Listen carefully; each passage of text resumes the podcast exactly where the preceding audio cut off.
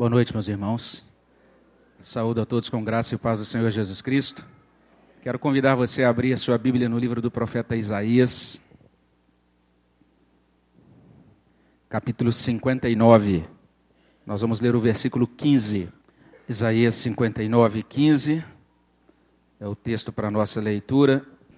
Eu vou pedir para você manter a sua Bíblia aberta nesse trecho da palavra de Deus. E eu gostaria de, é, antes de fazer a leitura, só fazer algumas observações. Você deve estar notando que a nossa liturgia também, a nossa liturgia praticada, está muito diferente da liturgia impressa.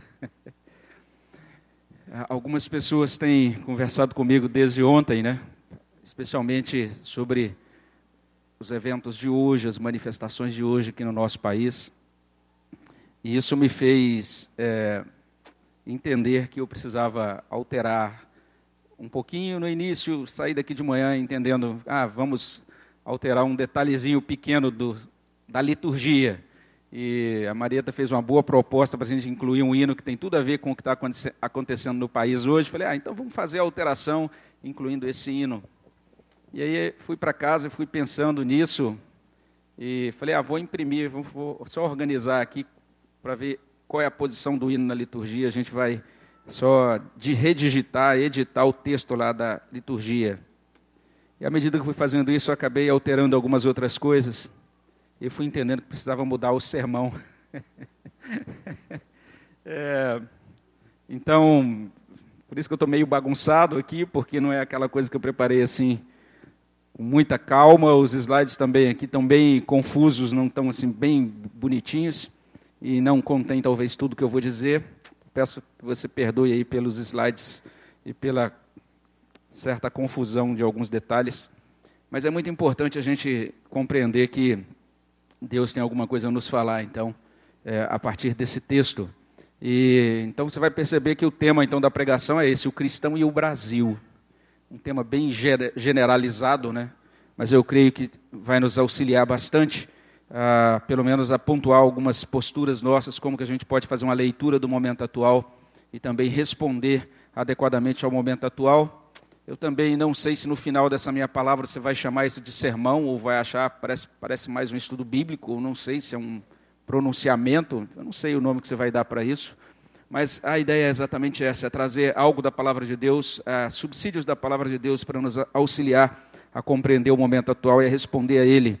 Então você vê aí já no nosso slide a nossa bandeira do país, né, uma bandeira muito bonita, ah, com essa inscrição que todos nós já conhecemos, ordem e progresso, uma bandeira que de certa maneira traduz um ideal, um ideal de ordem, de progresso, de uma nação forte e tudo aquilo que está que é evocado, né, ah, pela bandeira e pelo hino relacionado a essa bandeira e pela história que normalmente é vinculada a essa bandeira.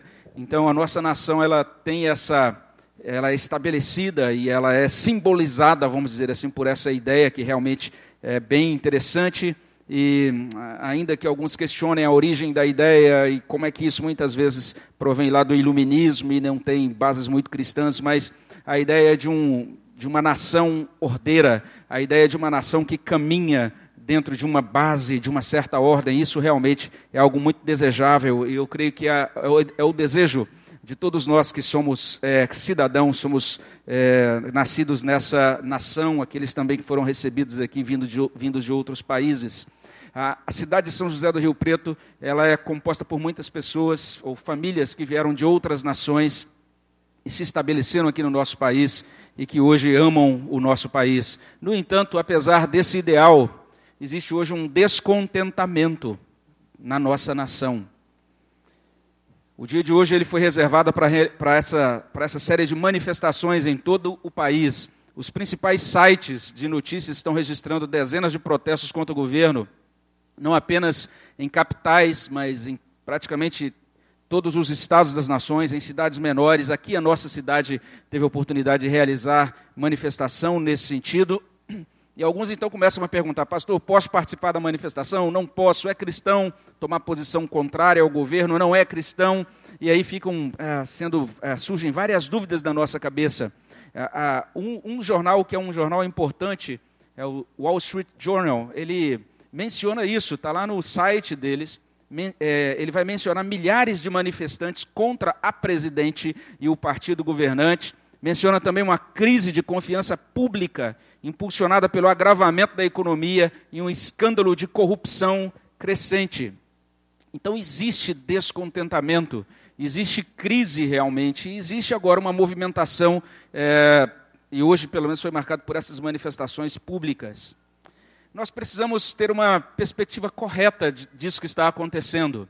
Existe uma visão que a gente pode chamar assim, é uma visão ingênua e talvez até desonesta de, de, tudo isso que está acontecendo. Algumas pessoas dizem o seguinte: olha, o que está havendo aí e aquilo que a gente está fazendo lá na rua é mais ou menos o seguinte: de um lado a gente tem os que são favoráveis ao governo que, e do outro lado aqueles que são contrários ao governo. E esses dois lados estão batendo de frente um contra o outro. Né? É uma espécie de batalha entre os pró-governo e os anti-governo governo. Se você reclama do que está acontecendo aqui, ou do que está acontecendo no país hoje, significa que você é anti-governo, você é anti, inclusive, a ideia de governo. Você está favorecendo o caos, está favorecendo, então, aqueles que querem estabelecer simplesmente o caos, a anomia ou a tirania. E aqueles que dizem, não, eu, eu acho que a gente tem que ter cuidado, a gente tem que ter mais. É, comedimento nas nossas, nas nossas posturas quanto ao governo atual, às vezes são já rotulados também. A gente fala, ah, você então é um indivíduo que está sendo conivente com a corrupção e conivente com tudo o que está errado no nosso país, você está é, batendo palmas para aquilo de todos os atos corruptos e errados que a gente vê noticiados semana após semana, e a gente fica então, de certa maneira, com essa perspectiva que é uma perspectiva ingênua, simplista. Eu creio que talvez uma descrição me melhor disso não é isso. Não é que a gente tenha o país hoje rasgado ou dividido exatamente em dois pedaços ou em dois lados que são antagônicos, estão brigando entre si. Mas parece que o que a gente tem é uma gradação, é? uma gradação de descontentamento. Existem alguns que, lá numa certa ponta, são bastante indiferentes e até são muito favoráveis ao governo ou às práticas do governo, mas existem outros que são contrários às práticas do governo. E este, essa contrariedade, esse descontentamento com os atos atuais do governo, ele está crescendo, ele está aumentando. Ele está aumentando em intensidade. Ele começou, de certa maneira, bem pontual, e agora não, agora ele está chegando nas nossas casas com muita força. Até alguns anos atrás, a gente pode dizer que talvez até um ano e meio atrás, a gente podia dizer que a gente tinha determinada posição com relação ao governo, mas nós não éramos afetados diretamente, ou a maioria de nós não era afetada diretamente pelo, pelos atos do governo, mas especialmente de um ano e meio para trás, isso agora começa a tocar o nosso bolso, as nossas finanças, as nossas empresas, os nossos empregos. E ah, isso vai trazendo agora instabilidade pessoal. Muitos estão perdendo o emprego, muitos estão tendo dificuldades econômicas, muitos estão então agora é, tomados de ansiedade. Afinal de contas, o que é que está acontecendo? Isso tudo tem gerado essa imbricação, esse aumento da insatisfação, esse aumento do descontentamento.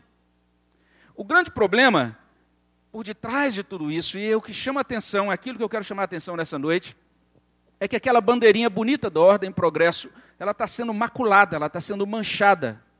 Porque o que nós estamos vendo na nossa nação hoje é uma banalização da injustiça. E é acerca disso que fala o texto de Isaías 59. E é nesse sentido, então, que eu quero convidar você a ler o texto. E não é o meu costume fazer isso, mas dessa vez eu coloquei o, a, o versículo aí no slide. Eu gostaria de convidar você a ler comigo esse texto de Isaías 59, 15. Vamos ler juntos? Olha o que diz aí. Sim, a verdade sumiu, e quem se desvia do mal é tratado como presa. O Senhor viu isso e desaprovou o não haver justiça. Outra tradução, a revista e corrigida, traz assim: Sim, a verdade desfalece e quem se desvia do mal arrisca-se a ser despojado. E o Senhor o viu, e foi mal aos seus olhos que não houvesse justiça.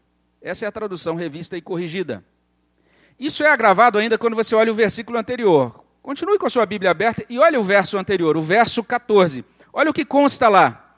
Convido você a ler comigo. Eu também coloquei no slide, mas você pode ler aí na sua Bíblia também. O importante é que você leia comigo o verso 14. Vamos ler juntos? Pelo que o direito se retirou e a justiça se pôs de longe, porque a verdade anda tropeçando pelas praças e a retidão não pode entrar.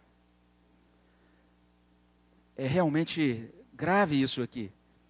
Uma outra tradução, que é a tradução, a nova linguagem de hoje, diz assim. E aí eu coloquei os versos 14 e 15 na nova linguagem de hoje. Olha, olha como consta lá. Diz assim: A justiça é posta de lado, o direito é afastado. A verdade anda tropeçando no tribunal e a honestidade não consegue chegar até lá. A verdade desapareceu e os que procuram ser honestos são perseguidos. A gente meditou no mês de fevereiro em um texto de Isaías, em outro texto, Isaías 61, de 1 a 3. Se você se lembra, uh, pelo menos de alguma coisa de um dos sermões que foi pregado no dia 28 de fevereiro sobre Isaías 61, de 1 a 3, o título do sermão foi Igreja, Lugar de Justiça. Naquela ocasião, a gente destacou especialmente o que está no verso 3, a fim de que se chamem carvalhos de justiça plantados pelo Senhor para a sua glória. Naquela ocasião, no dia 28, eu destaquei algumas coisas e chamei atenção para o seguinte: é, quando Isaías prega essa mensagem, Isaías ele está em uma parte do seu livro que é muito preciosa, chamado Livro da Consolação. Esse livro da Consolação de Isaías é muito precioso, porque ele traz uma palavra de esperança para aquele povo que, que certamente não era o povo exatamente da época de Isaías, mas aquela palavra teve uma aplicação para aqueles que voltariam do cativeiro da Babilônia e seria uma palavra muito preciosa aos corações deles, porque eles estavam voltando de Babilônia, entendendo que Deus os havia reprovado, eles haviam passado por um cativeiro muito duro, muito difícil por causa do seu pecado ou dos pecados, inclusive dos seus pais.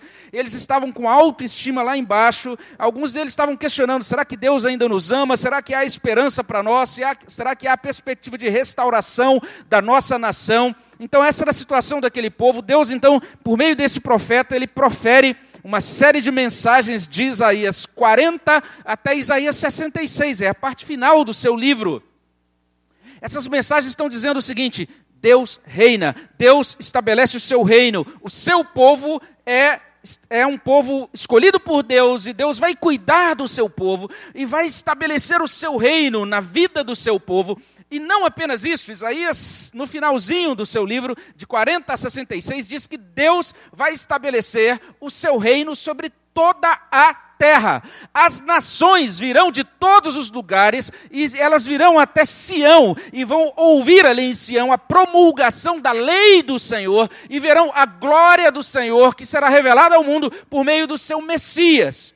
E essa glória de Deus revelada ao mundo começa por um povo que é chamado de carvalhos de justiça, um povo que está sendo plantado pelo próprio Deus para a sua glória. Então, essa é a tônica ali de Isaías, capítulo, aliás, no final de todo o livro, e essa foi a tônica é, daquilo que eu preguei no dia 28, mas destacando o seguinte: nesse trecho do livro de Isaías, que é chamado de livro da consolação, lá no capítulo 59, existe uma nota negativa, de repreensão, Deus mostrando o seu desagrado, porque o seu povo, a sua nação, essa nação que ele desejava tornar carvalhos de justiça, aquela nação estava manchada. As vidas daquelas, daqueles que se diziam crentes neste Deus não correspondiam ao padrão de justiça e de santidade exigido por esse Deus, e o testemunho desses crentes era anulado pelos maus comportamentos daqueles crentes. Na ocasião, no dia 28 de fevereiro, eu disse: leia Isaías 59 inteiro. Não sei se você leu. Se você leu, você vai entender muito bem o que eu estou falando. Isaías ele começa dizendo isso: A mão do Senhor não está encolhida para que não possa salvar, nem surdo o seu ouvido para não poder ouvir, mas as vossas iniquidades fazem separação entre vós e o vosso Deus, os vossos pecados encobrem o seu rosto de vós para que não vos ouça. Esse, essa, essa passagem foi mencionada hoje de manhã no sermão do nosso irmão presbítero Rogério. O que eu quero dizer, e na verdade eu entendo que é a grande tônica aqui de Isaías, é que Deus estava querendo realizar uma obra e ele estava fazendo, ele, essa obra que ele realizaria de estabelecer o reino dele sobre toda a terra, sobre todas as nações, começaria assim, estabelecendo o reinado dele sobre o povo dele. O povo que seria alcançado pelo Messias. Então eu preciso dizer que esse sermão de hoje ele é moldurado por uma convocação ao arrependimento e mudanças de pensamento e comportamento cristãos. Nós mesmos, nós mesmos precisamos compreender isso. Que a obra de Deus, do estabelecimento do reinado dele sobre toda a terra, e dessa, desse anúncio que Isaías faz, ele começa dizendo assim: olha, Deus vai começar a estabelecer, a instalar esse reino dele na terra ele vai fazer, começar a fazer esse upgrade dele no planeta a partir do povo dele. O povo dele que será transformado em carvalhos de justiça. E agora esse povo, ele caminha nessa terra olhando para essa promessa de Isaías, esperando aquele dia em que o reino virá. Mas perceba, que tipo de reino a gente espera? O Novo Testamento nos ajuda a compreender isso. Nós esperamos novos céus e nova terra, nos quais habita o quê? Justiça. Justiça. Significa que antes de criticar o próximo, ou até antes de criticar o governo, eu preciso que você entenda isso. Eu preciso criticar a mim mesmo, eu preciso viver à luz da palavra de Deus. Eu preciso ser um carvalho de justiça plantado pelo Senhor para a sua glória. Então, eu preciso dizer isso antes de dizer o restante daquilo que eu vou afirmar, para você não me entender mal. Não entender, ah, então a igreja agora pode agir de maneira petulante, não é isso. Então nós estamos é, diante da palavra de Deus por meio do profeta Isaías.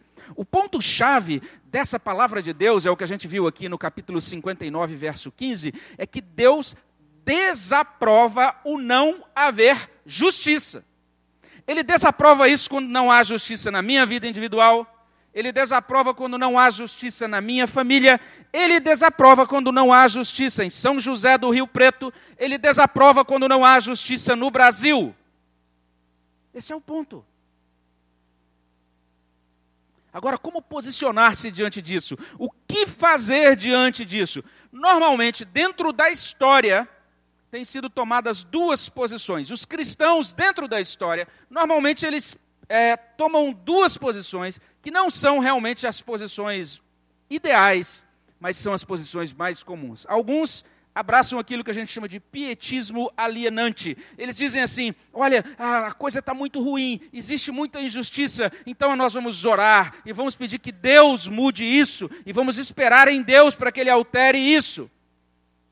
E alguns, então, que abraçam essa perspectiva dizem assim: nós jamais devemos nos manifestar contrários a qualquer tipo de governo e nós jamais devemos desobedecer qualquer tipo de governo. O que a gente deve fazer é orar. Certamente, esses irmãos, movidos pelo pietismo alienante, eles são sinceros e eles são parcialmente bíblicos. Porque lá no livro de Romanos, capítulo 13, o apóstolo Paulo ele diz isso, que toda autoridade é instituída por Deus.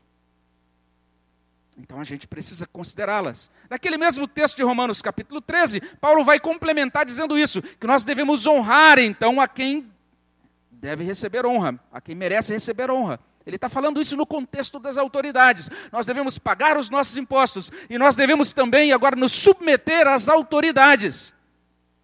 Em determinado lugar, ali no segundo capítulo de 1 Pedro, o apóstolo Pedro vai dizer isso: que nós devemos nos submeter aos nossos senhores, não apenas aos bons e, cordatos, mas inclusive àqueles que são perversos. A palavra de Deus, então, ela fornece subsídios para esse pietismo, para a gente orar, para a gente esperar em Deus. Mas observe o outro lado. Uma outra forma como muitas pessoas agem é aquilo que eu chamo de ativismo imaturo. Eles dizem: em nome de Deus eu vou lutar contra o mal, em nome de Deus eu vou lutar contra a injustiça, em nome de Deus eu vou lutar contra a corrupção. E alguns então agem precipitadamente, e alguns até começam a abraçar plataformas políticas e dizer assim: agora eu estou assinando embaixo da proposta do partido tal. E agora eu entendo que a proposta desse partido político, ela é aquela proposta que encarna plenamente a ideologia cristã. E eu conheço inclusive alguns pastores que abraçaram partidos políticos e mergulharam em política, dizendo assim: essa proposta do partido tal é a, é a proposta do reino de Deus. E eu vou investir a minha vida nisso. E eu quero agora trabalhar com isso, entendendo que dessa maneira nós vamos contribuir com o estabelecimento do reino de Deus na terra. A ideia também não é totalmente carente de base bíblica. Porque às vezes Deus usa governantes pagãos, assim como ele usou Ciro, para fazer coisas boas. Deus, na sua providência, usa todas as nações. O livro de Provérbios diz que Deus ele inclina como ele quer o coração do rei. Nós terminamos de cantar agora que todas as nações um dia virão prostrar-se diante dele, mas isso não é apenas algo que vai acontecer, vai, isso é algo que vai acontecer plenamente lá no futuro, no reino estabelecido, mas hoje todos os governantes, não há nenhum governante sobre essa terra que esteja agindo alheio à soberania de Deus. A soberania de Deus é literalmente o domínio de Deus sobre todos, sobre tudo. Mas Afinal de contas, é, por que eu estou apresentando isso? É porque eu creio que tanto o pietismo alienante como o ativismo imaturo ainda não são respostas bíblicas plenas. São respostas bíblicas parciais. Eu também não vou fornecer uma resposta bíblica plena hoje. Gostaria. Talvez a gente teria que ficar um ano, agora seis meses, uma série de sermões de seis meses para a gente poder pensar plenamente em todas as implicações, tudo aquilo que a Bíblia ensina sobre o cristão e a política, analisar isso ah, dentro da teologia bíblica do Antigo Testamento, do Novo Testamento, analisar e obter muitos, muitas informações da história eclesiástica. Mas o que eu quero é simplesmente é, propor um início de reflexão, para que a gente possa ponderar nossa caminhada, a gente possa começar a caminhar e responder a todas as coisas de maneira mais cristã. E eu quero fazer isso a partir de três afirmações. Como é que a gente pode responder, por exemplo, a esse momento atual do nosso país? E como é que a gente pode é, se posicionar como cristãos diante dos atos da gestão de qualquer administrador, de homem, qualquer homem público ou qualquer governo? A primeira coisa que a gente pode dizer, a gente tem que afirmar, é a seguinte: o cristão ele sempre está a serviço de Deus, do lado da verdade e da justiça. Essa é a primeira afirmação. A afirmação é essa. Você é cristão, você abraça esse negócio chamado cristianismo. Entenda que o cristianismo está sempre a serviço de Deus, do lado da verdade e da justiça.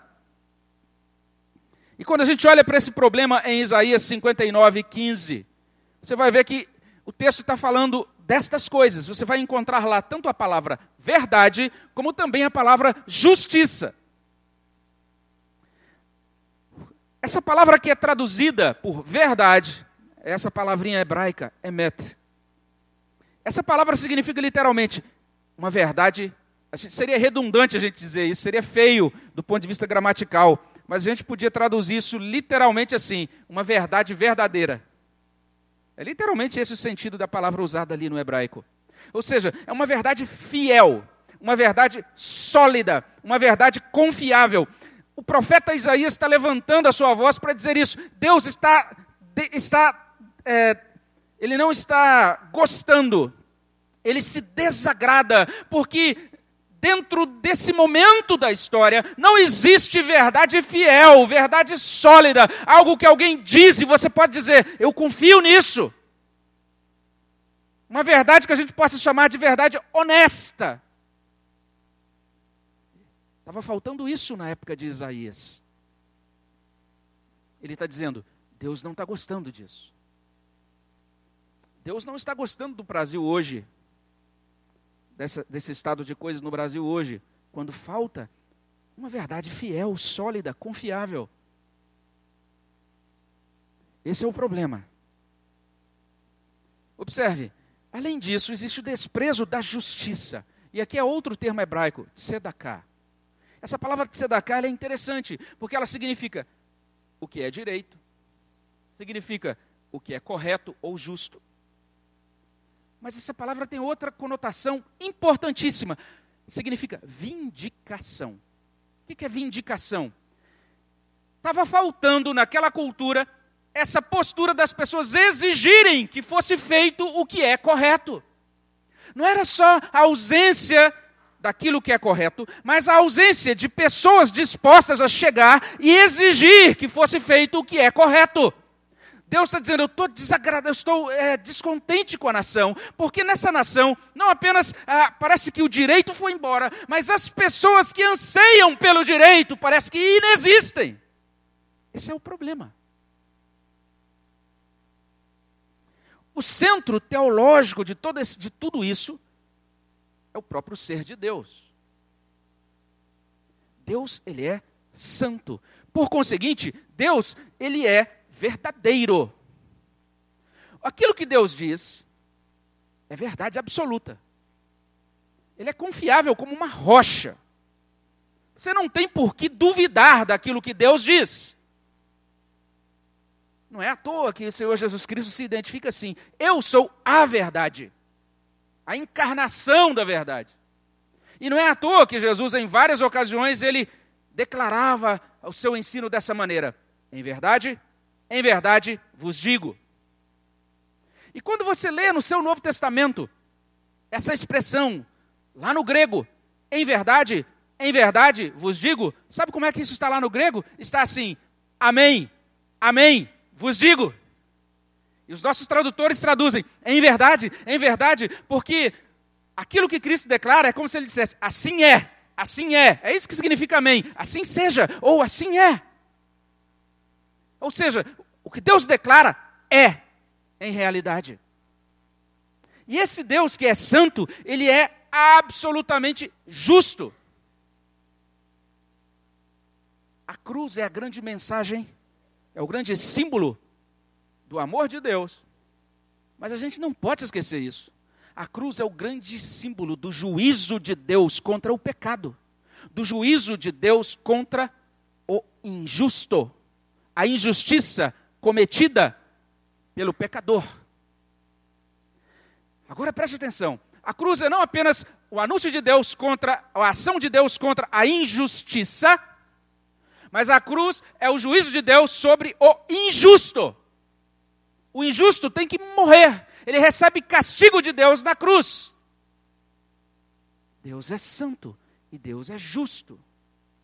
É por isso que ele fica descontente quando ele percebe que na vida comum desapareceram a verdade e a injustiça e ninguém está nem aí para isso. Preste atenção. Ir contra a verdade e ir contra a justiça corresponde a ir contra Deus. Misael Batista do Nascimento, eu, se eu decidir ir contra a verdade, ou se eu decidir ir contra a justiça, eu me torno inimigo de Deus. seja lá quem for, em qualquer instância de posicionamento, em qualquer instância de autoridade, quando se coloca contra a verdade e a justiça, se está se colocando contra Deus. Por isso, a profecia de Isaías 61. Por isso, a redenção. A primeira coisa que a gente precisa é de redenção, é de sermos reconciliados com Deus, porque antes da conversão éramos ante Deus, contrários a Deus.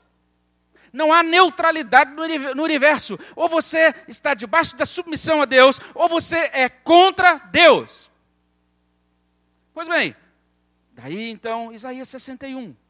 Deus mesmo ele vai plantar carvalhos de justiça. E esses carvalhos de justiça são um povo. Esse povo é vinculado a Deus. E por conseguinte, esse povo é vinculado à verdade e à justiça. Isso explica as declarações de Jesus no Sermão do Monte. Preste atenção nisso.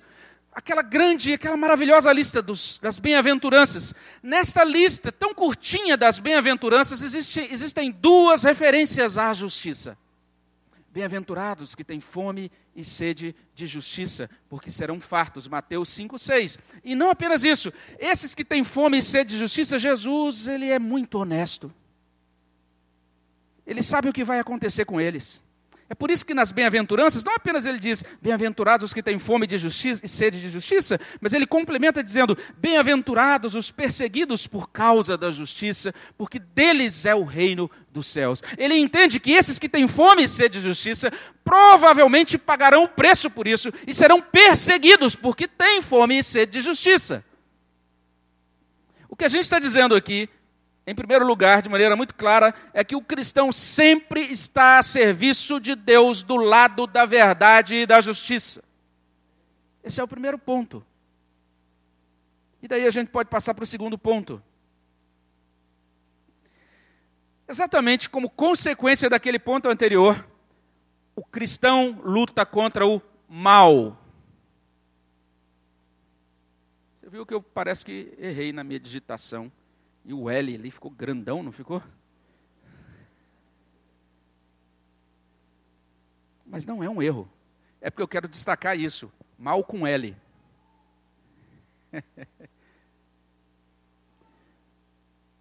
A gente precisa compreender isso. E agora, desculpem, a partir daqui vai ficar uma bagunça os slides.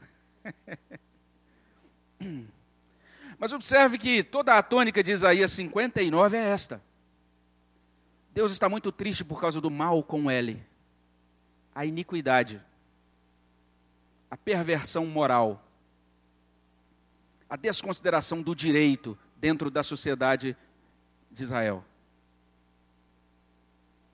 E as consequências disso, o sofrimento que o mal com ele produz, a opressão, essa terrível situação que faz com que alguns sejam oprimidos e que sejam condenados a uma existência menos favorecida.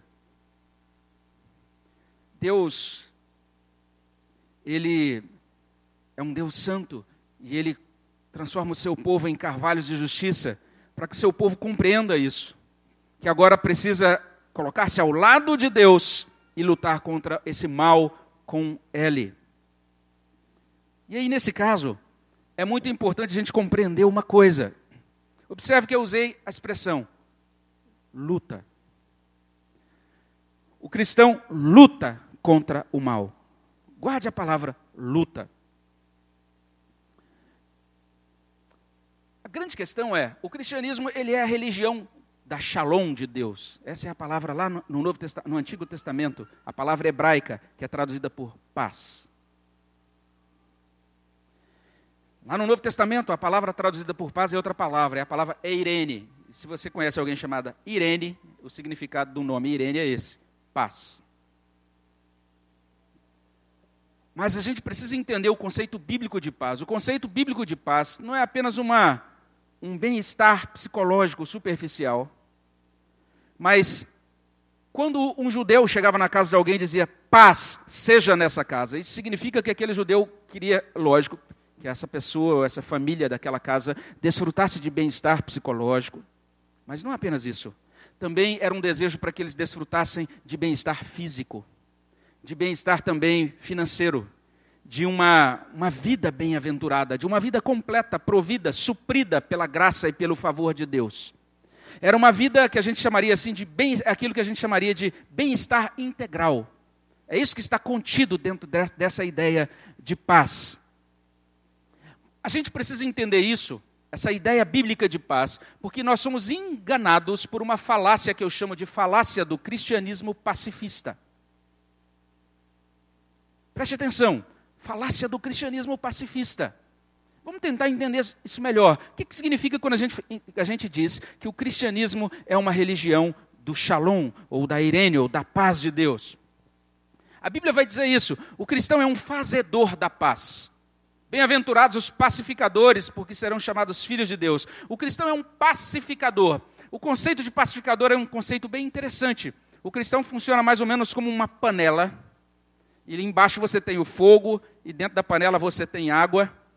E você então agora junta essas coisas, o fogo embaixo, a panela com água em cima.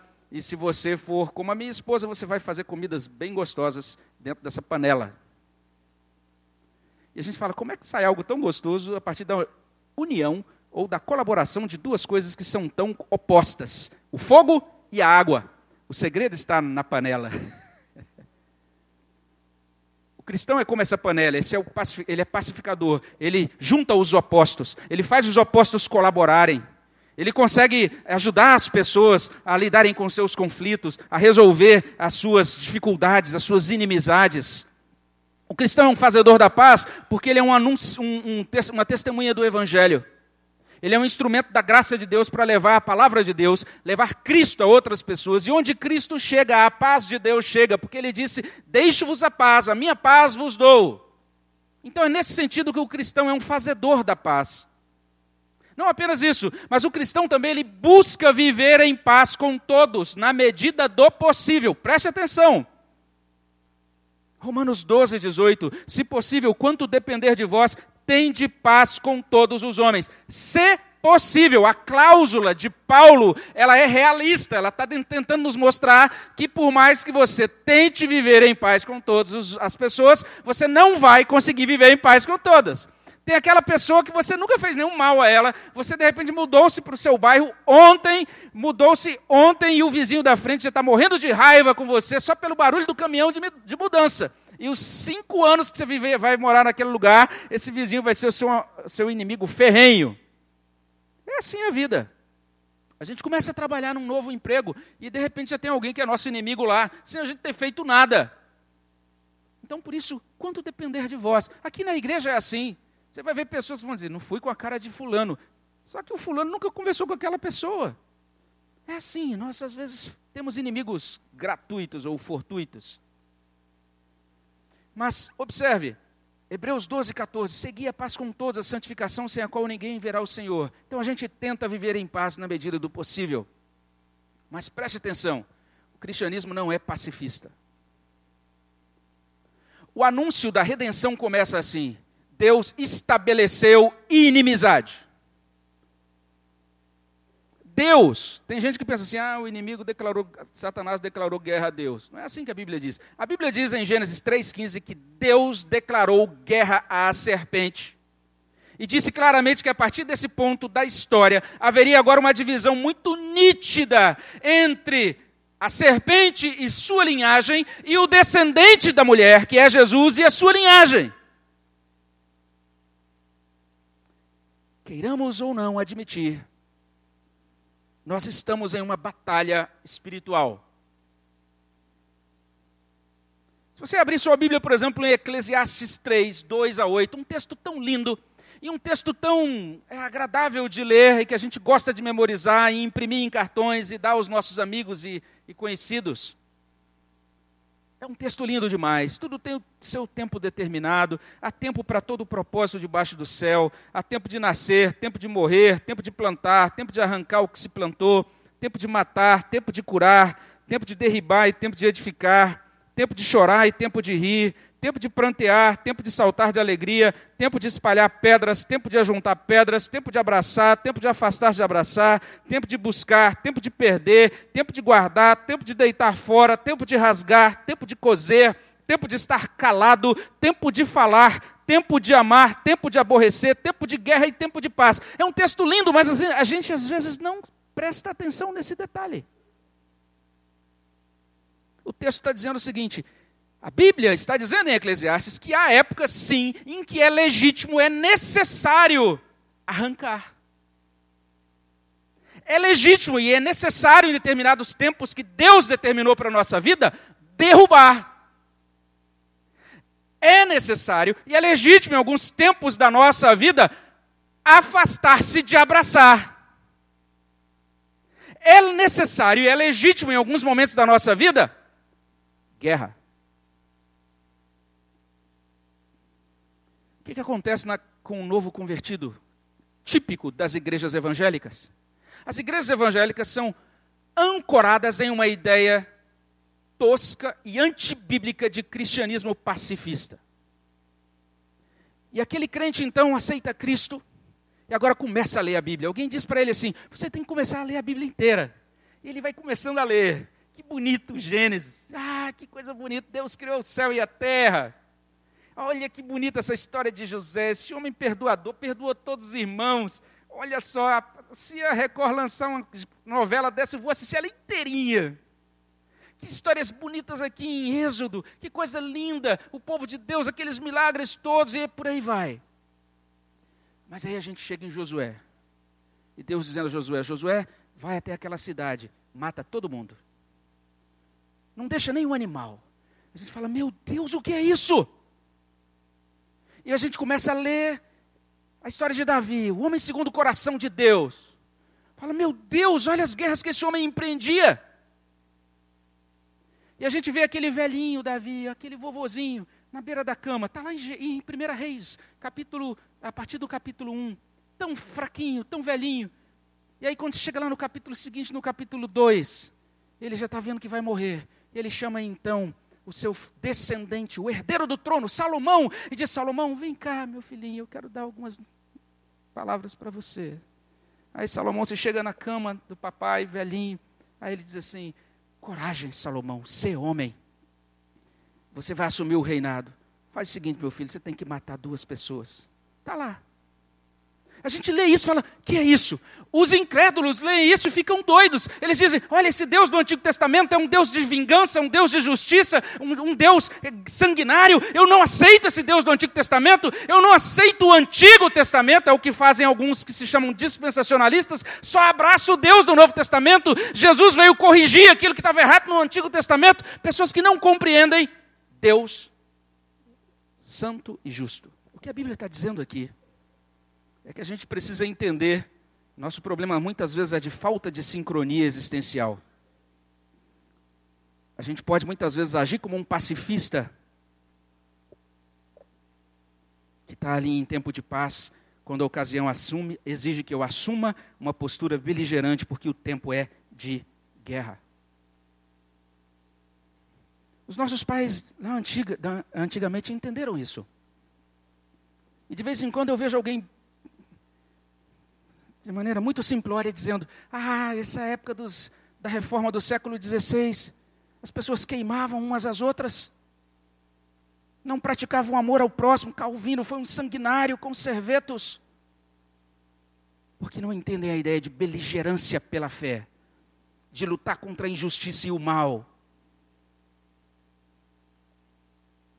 E a gente vai passando o tempo e vai assumindo cada vez mais essa ideia de pacifismo cristão.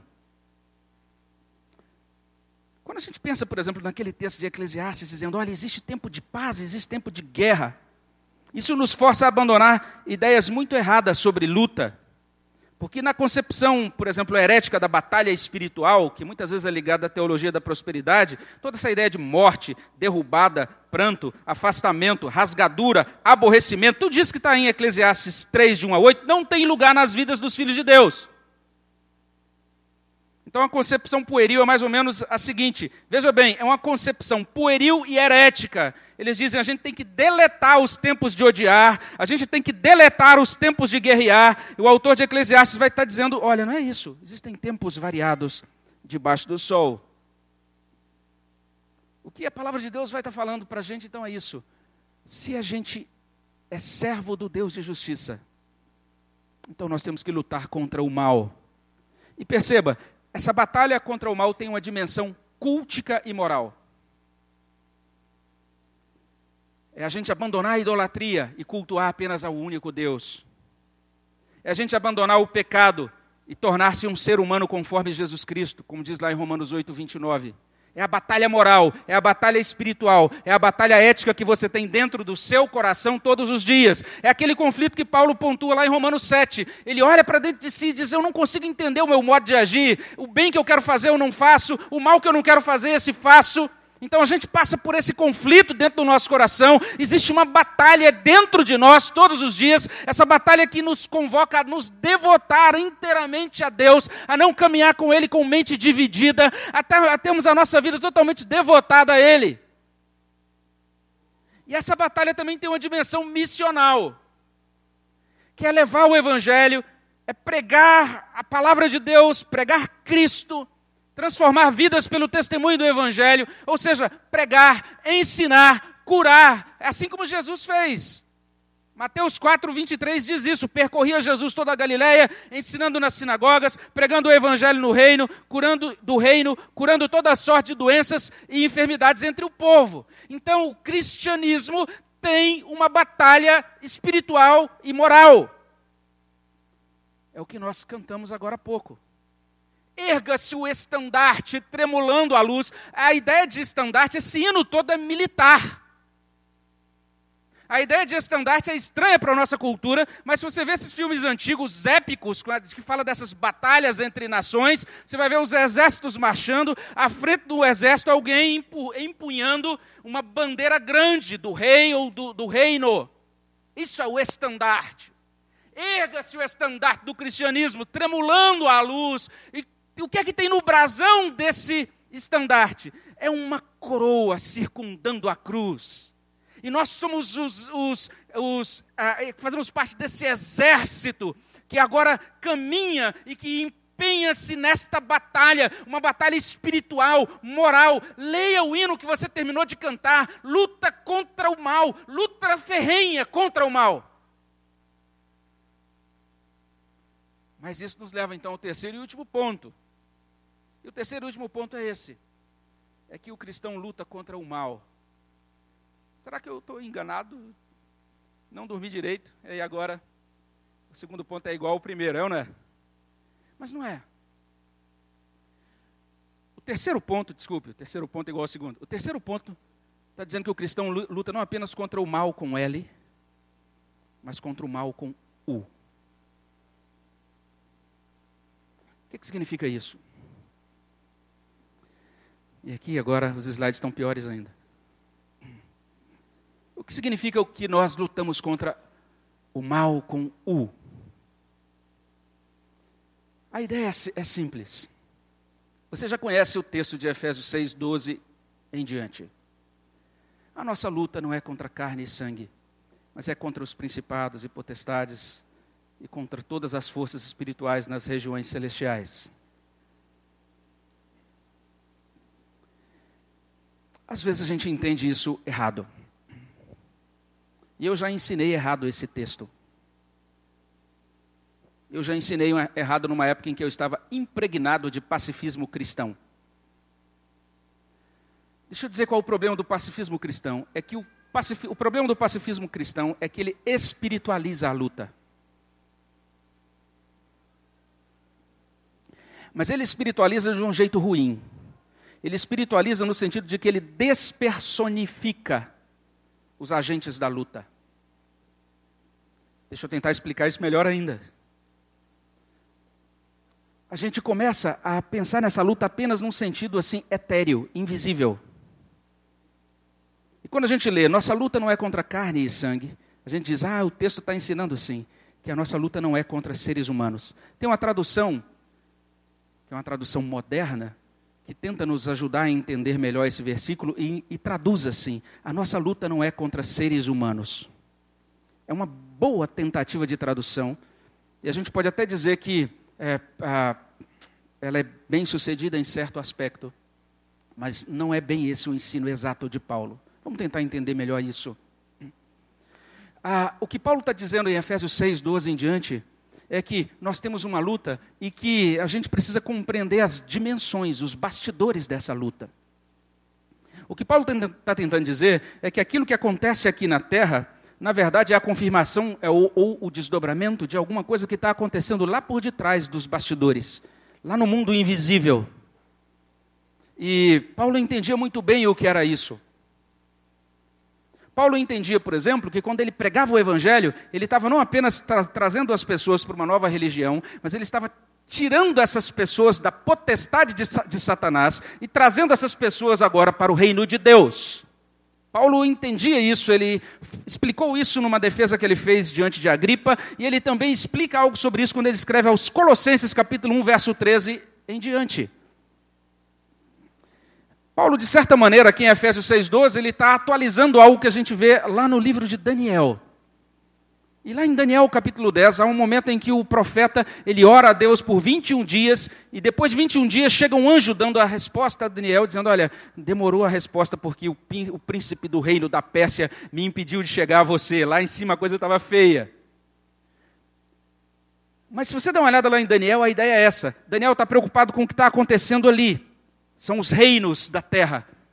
Aquilo que vai acontecer dentro da história humana. E o livro de Daniel diz que isso que acontece dentro da história humana isso, na verdade, é um desdobramento de algo que acontece lá nos bastidores. Você vai encontrar Isaías capítulo 14, Ezequiel 28, falando sobre isso. Em determinado texto, Deus vai, vai falar de um governante, o governante de Tiro. E você vai ver então que o texto vai dizer desse governante de tal maneira, vai falar dele de tal maneira que a gente pensa, inclusive, que ele está falando de Satanás. E alguns vão dizer, olha, aqui Isaías 14, Ezequiel 28, está falando da queda de Satanás, mas são sentenças contra governantes humanos. Então a Bíblia vai nos mostrar duas camadas de revelação bem interessantes. A primeira é essa: as autoridades estabelecidas são estabelecidas por Deus, Romanos 13. E a gente precisa sujeitar-se a elas. Mas nós precisamos ter em nossa mente não apenas Romanos 13, mas também Apocalipse 13. Apocalipse 13 vai dizer que as autoridades podem ser demonizadas. As autoridades podem ser literalmente instrumentos do dragão dentro da história. E lá em Apocalipse capítulo 13, o autor de Apocalipse está dizendo que o Império Romano é uma besta que se levanta do mar para agora matar os santos. Quando a gente fala que a gente está em batalha espiritual, não significa que a batalha é despersonificada, ou despersonalizada, ou desencarnada. Governantes humanos podem ser encarnações de Satanás. É isso que o Novo Testamento ensina. O mesmo Paulo que escreveu estas palavras: a nossa luta não é contra carne e sangue, ele vai reunir os presbíteros em Éfeso, lá em Atos 20. Vale a pena depois você ler todo o texto. Em determinado momento ele diz: Olha, vocês que são presbíteros, vocês devem cuidar da igreja e do rebanho, porque vão entrar na igreja lobos devoradores. Quem são esses lobos? Seres humanos. Seres humanos, pessoas que vão entrar dentro da igreja e que vão tentar devorar o rebanho. O que Paulo está dizendo basicamente ali em Atos capítulo 20 é: defendam o rebanho. Judas, quando vai escrever a sua carta, ele diz: Olha, irmãos, eu estava querendo escrever sobre a salvação, mas ele não deu para escrever sobre isso, porque agora eu comecei a pensar sobre alguns homens que entraram dentro da igreja. Esses homens são maus, são perversos. Cuidado com eles. Paulo, quando ele vai escrever a carta aos Colossenses, ou melhor dizendo, carta, as, as cartas pastorais, as cartas a Timóteo, ele vai dizer assim: Timóteo, olha rapaz, eu quero dizer para você o seguinte: tem um indivíduo chamado Alexandre, o latoeiro, que me causou muitos males. Deus dê a ele a paga por tudo que ele fez. Paulo não está acusando tranca-rua, o espírito lá da, espiritual nas regiões celestes. Ele está falando de uma pessoa que talvez tivesse CPF naquela época, se tivesse CPF. Alexandre, o latoeiro. Ele diz: Olha, Demas me abandonou. Demas, guarde esse nome. Demas. Ele dava nome, ele entendia que os opositores eram seres humanos que, que se levantavam. Quando a gente diz que o cristão, ele se coloca ao lado de Deus, lutando em favor da verdade e da justiça, significa que o cristão luta contra o mal, abstrato, o mal como princípio, o mal como sofrimento humano, o mal como consequência do pecado, o mal como perversão, o mal como iniquidade, mas o cristão também ele luta contra o homem mau, o homem perverso, o homem injusto, o homem criminoso, o homem que despreza os valores de Deus, o homem que se entrega à corrupção e que esmaga outros seres humanos simplesmente se achando todo todo-poderoso. O, o cristianismo bíblico, ele luta contra o mal como princípio e contra seres humanos maus.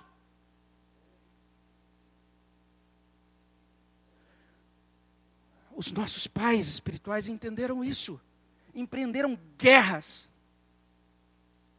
O islamismo surgiu no horizonte e parecia que ele ia dominar todo o mundo.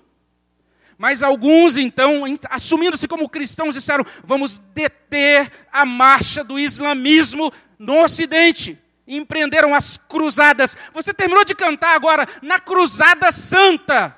Você está numa cruzada.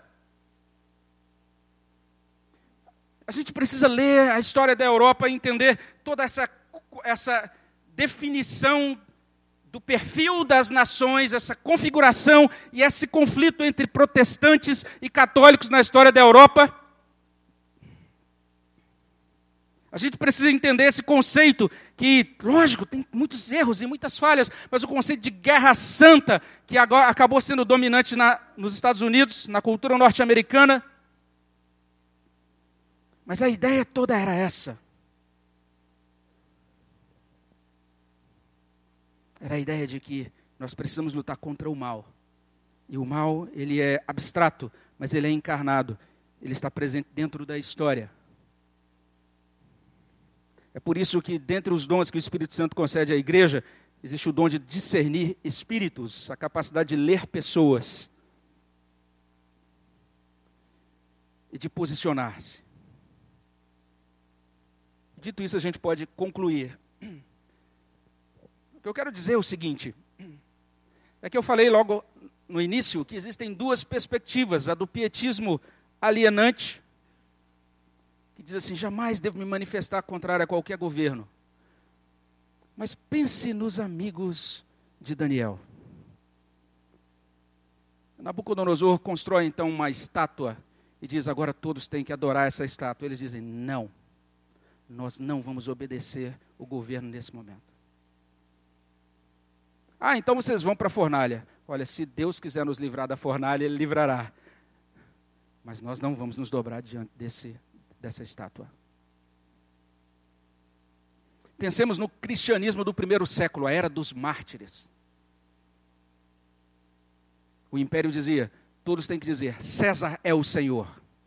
Mas os cristãos disseram: nós não vamos declarar isso.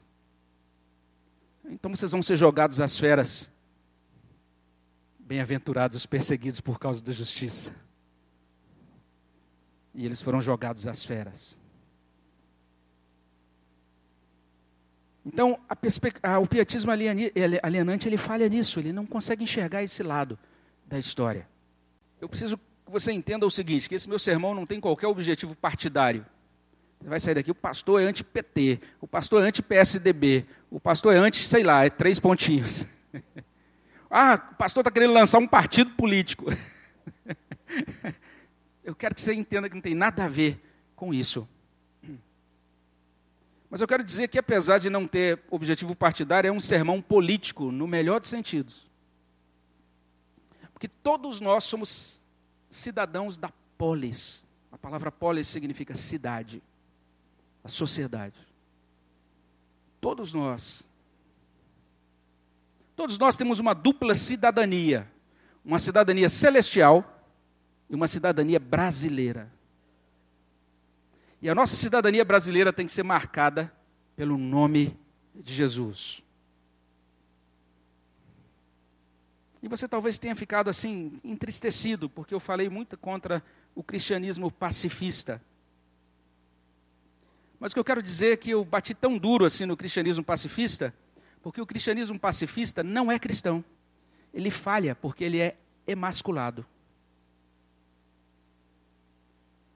Ele continua pregando contra o mal, mas ele considera falta de amor, considera anticristão combater o homem mau.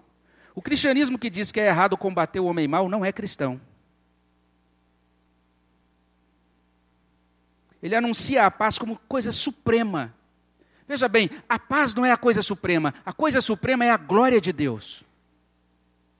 Isso é a coisa suprema. E a glória de Deus em determinados tempos exige guerra. Foi assim nos tempos de Josué. O pacifismo cristão, ele diz enganosamente que é cristão viver em paz com todos. Isso não é bíblico. Bíblico é viver em paz com aqueles que amam o bem. Esse é o conceito bíblico. O pacifismo cristão, ele congratula-se com os filisteus. Ele não ofende os fariseus. Ele oferece uma xícara de chá com um biscoito Maria para Alexandre o Latoeiro. O pacifismo cristão, ele odeia impensadamente a violência. Mas ele esquece que o alface ou o filé do almoço só podem ser desfrutados por ele como atos de violência. Alguém chegou lá e arrancou a plantinha do chão. Tadinha da alface.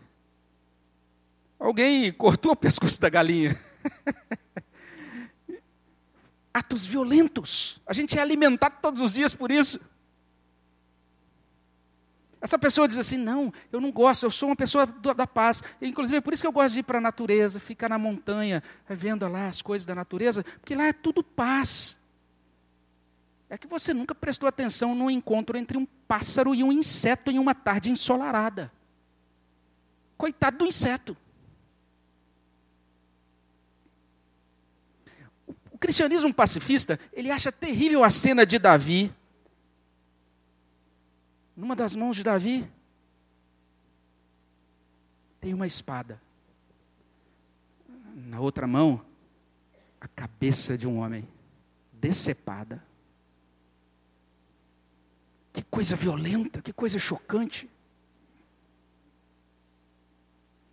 O cristianismo pacifista, ele se escandaliza quando a doçura do culto é interrompida, porque o pastor tem que chegar e falar: Ó, oh, gente, Demas nos abandonou, por isso que saiu da igreja. Paulo fazia isso no primeiro século, não tinha problema. Mas a gente falou, que coisa falar dessas coisas negativas no culto. Porque o culto tem que ser um lugar de paz, de paz, paz. É a nossa ideia de cristianismo que não é bíblica. Se alguém chega e diz assim: Olha, irmãos, eu vim trazer a notícia para vocês aqui, aquele rapaz simpático que todo mundo gosta aqui na igreja, mas que ele tem relações sexuais com a madrasta, nós entregamos a Satanás para a destruição da carne. A pessoa fala: Meu Deus, estou escandalizado, não sou mais membro dessa igreja. Foi isso que Paulo fez lá no primeiro século. Mas nós achamos isso ah, violento demais, porque nós somos da paz. Então, o pacifista subcristão, ele não gosta de ouvir coisas negativas em nenhum lugar, em nenhuma ocasião, especialmente na igreja. Ele acha ofensivo a gente dizer assim: talvez o nosso presidente ou a nossa presidente seja uma fera maligna enviada pelo dragão. Mas é isso que Apocalipse 13 faz. O cristianismo pacifista, ele considera inadmissível alguém dizer que fulana, que é aquela líder da igreja, super legal, mas que espalha mexericos na igreja, ela está sendo disciplinada porque ela é iludida e usada como agente do diabo. Está lá em 2 Timóteo 2, 24 a 26. Paulo fazia isso, olha, pega esse pessoal que está espalhando coisa na igreja e disciplina eles, Timóteo. Porque eles estão sendo usados como instrumentos do diabo na igreja. O cristianismo pacifista não é cristão, porque ele promove um erro duplo. Qual é o erro duplo do cristianismo pacifista? Primeiro, ele espiritualiza os opositores humanos. Por isso ele tem dificuldade em ler os salmos de imprecação começa a ler o Salmo 3 e de repente vê Davi dizendo assim: Senhor, pega os meus inimigos e quebra os dentes deles. E a gente fala: Meu Deus, que coisa louca é essa? Não, deve ser um inimigo espiritual. Porque nós somos pacifistas, viramos crentes de geleia. E Davi estava pensando nos dentes deles mesmos. Em segundo lugar, o cristianismo pacifista ele erra porque ele diz assim: ah, já que nós todos somos pecadores, nós somos incompetentes moralmente para julgar, para combater o homem mau, é o que a gente tem que ficar aqui dentro da igreja quietinho, buscando melhorar a minha santidade. Mas quando a gente faz isso, a gente entrega a criação de bandeja ao homem mau. E quando a gente pergunta assim, por que é que a nossa sociedade parece que está tudo dominado?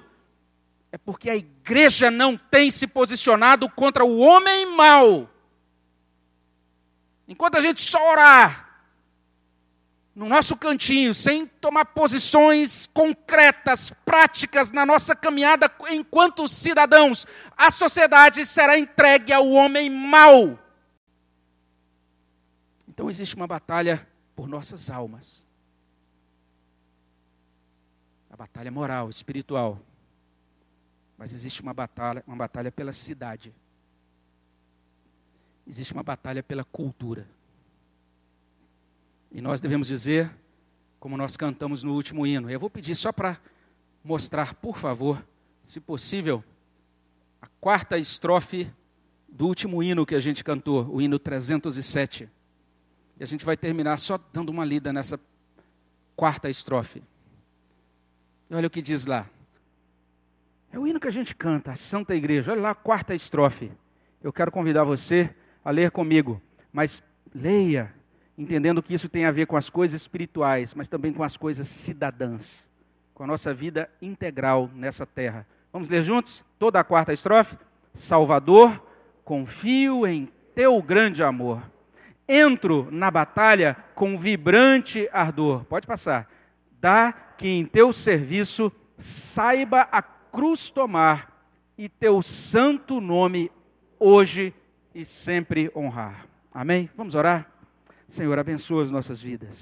Aplica a tua palavra no nosso coração. Faz de nós, Senhor Deus, cristãos indômitos na luta contra o mal. Sabendo, ó Deus, que o Senhor deseja produzir santidade em nós, mas que o Senhor deseja, ó Deus, que também dentro da cultura, dentro da cidade, dentro da nação, todas as áreas sejam marcadas com o nome de Jesus. Ajuda-nos, faz-nos agentes, ó Deus, desse teu reino em todas as áreas da vida, para a glória do teu nome, no nome de Jesus. Amém, Senhor Deus.